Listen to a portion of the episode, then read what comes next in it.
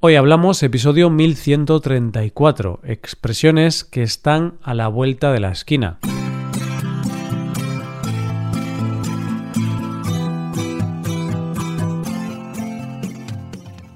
Bienvenido a Hoy Hablamos, el podcast para aprender español cada día.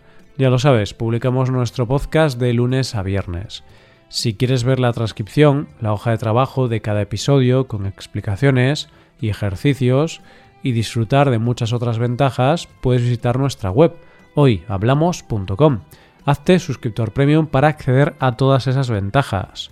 Hola, ¿qué tal? ¿Cómo estás hoy? Por aquí todo va en orden, todo va genial, como siempre. Si estás aquí es porque quieres seguir aprendiendo algunas expresiones, ¿no? Pues vamos directos al grano y es que hoy te traemos la segunda y última parte de expresiones que contienen el sustantivo vuelta.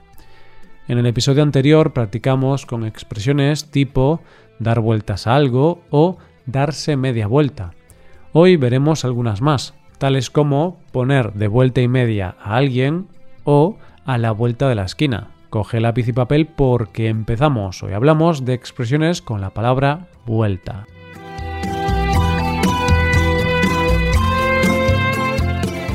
Eso es, expresiones que están a la vuelta de la esquina. ¿Qué significa esto? ¿Que las expresiones ahora tienen piernas y se han ido a caminar? No, no, no, pero casi. Para practicar con esta y otras frases vamos a tener a Carlos y Estefanía como protagonistas. También el vino será el protagonista de nuestra historia. Tiene buena pinta este episodio, ¿no? Bueno, pues vamos allá. Carlos y Estefanía son dos vecinos y amigos de Alicante. Siempre se han llevado bien, siempre han tenido buena relación. Pero un día Estefanía supo que Carlos la estaba poniendo de vuelta y media. Carlos iba diciendo a algunos amigos en común que Estefanía no podía beber tanto vino como él, que ella solo necesitaba una copa de vino para emborracharse. Carlos, que siempre ha sido un poco arrogante, decía que le daba cien vueltas a Estefanía bebiendo vino. Estefanía, indignada, ya que ella decía que era una gran bebedora, le dijo a Carlos que quería apostar. Quería hacer una apuesta para ver quién de los dos podía beber más sin emborracharse. Por eso fueron al bar que había a la vuelta de la esquina y pasaron toda la tarde y buena parte de la noche bebiendo vino. Con el paso de los minutos el ambiente se iba relajando, tenían más dificultad para hablar y se encontraban mareados. A los dos les daba vueltas la cabeza, pero ninguno tenía la intención de rendirse. Finalmente, viendo que Estefanía no tenía la intención de rendirse, Carlos aceptó su derrota y le pidió perdón. Estefanía solo podía intuir las palabras de su amigo, debido a que éste no podía vocalizar muy bien tras ingerir tanto alcohol. Bueno, ella tampoco podía oír muy bien por el mismo problema. Los amigos salieron del bar y de vuelta a casa vieron a dos hombres correr detrás de ellos. Tenían miedo, por eso empezaron a correr ellos también. No fueron muy lejos porque estaban muy borrachos y estos hombres los atraparon inmediatamente. Por suerte no eran ladrones ni nada de eso, eran dos camareros.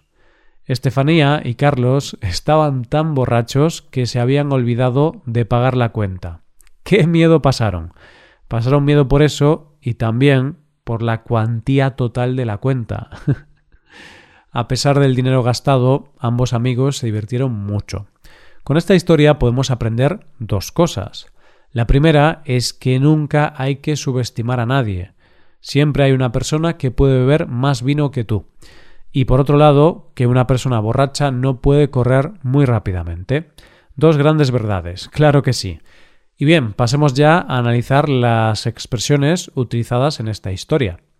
Podemos empezar con la primera, claro.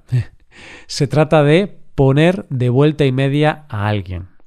En la historia decía, siempre se han llevado bien, siempre han tenido buena relación, pero un día Estefanía supo que Carlos la estaba poniendo de vuelta y media. Vamos a ver qué significa esto. Bien, pues se dice que una persona pone de vuelta y media a otra cuando habla muy mal de ella, cuando la critica. En este caso, Carlos decía que Estefanía no era buena con el vino, que no tenía resistencia. Estos comentarios no parecen muy negativos, ya que no existen motivos para presumir de ser un buen bebedor de vino, pero parece que para Estefanía eso era algo importante. Veamos ahora algunos ejemplos más donde podríamos utilizar esta expresión. Por ejemplo, imagínate que tu hijo no estudia para los exámenes y está todo el día tumbado en la cama sin hacer nada. Parece un motivo para ponerlo de vuelta y media, es decir, para criticarlo. Otro ejemplo, imagínate que no te gusta tu vecino Julián y te encuentras con otro vecino a quien tampoco le gusta Julián. es posible que habléis mal de él y lo pongáis de vuelta y media. Pasemos ahora a la segunda expresión utilizada hoy. Se trata de dar cien vueltas a alguien.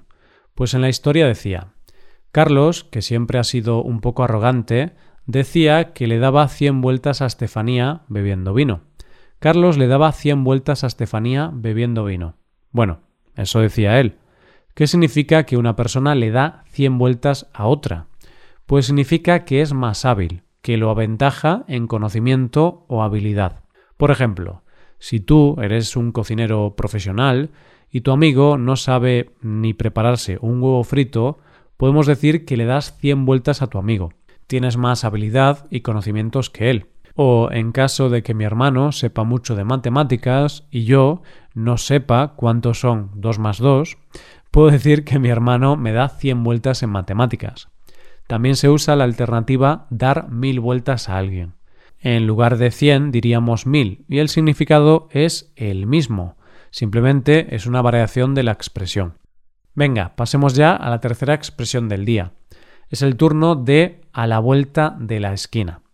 Es una expresión que hemos utilizado aquí. Fueron al bar que había a la vuelta de la esquina y pasaron toda la tarde y buena parte de la noche bebiendo vino.